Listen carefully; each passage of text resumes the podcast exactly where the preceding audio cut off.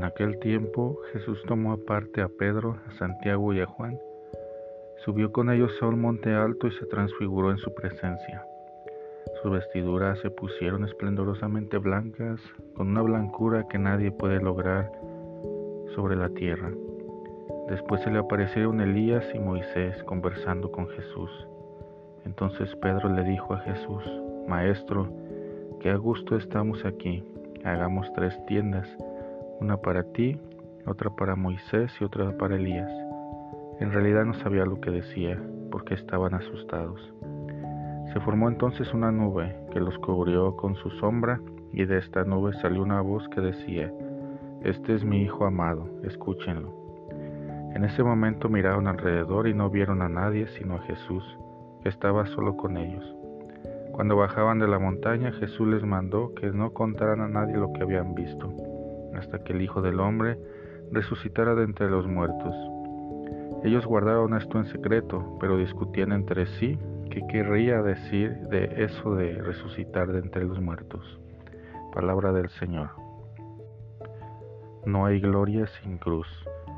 La visión de Daniel es presentada como la conclusión y ruina de poderosos imperios de la antigüedad, asirios, babilonios, persas, griegos.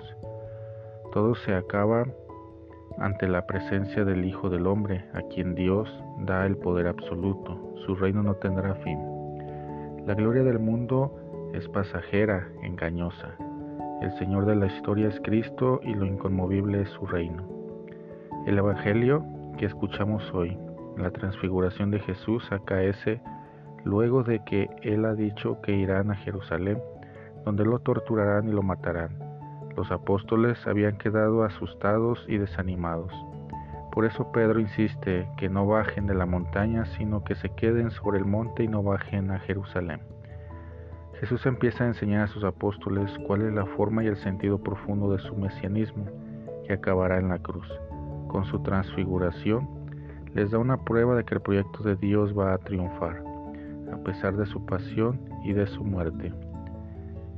Las ropas brillantes y blanquísimas apuntan hacia la resurrección y la vida gloriosa. La presencia de Moisés y Elías, representantes de la ley y los profetas en el Antiguo Testamento,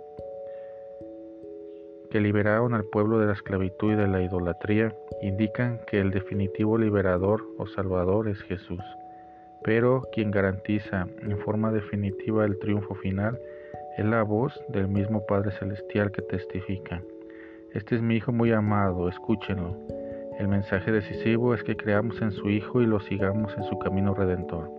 Si queremos llegar a participar de su gloria, primero tenemos que recorrer el Via Crucis en el Calvario, entregando nuestra vida por la salvación de los demás.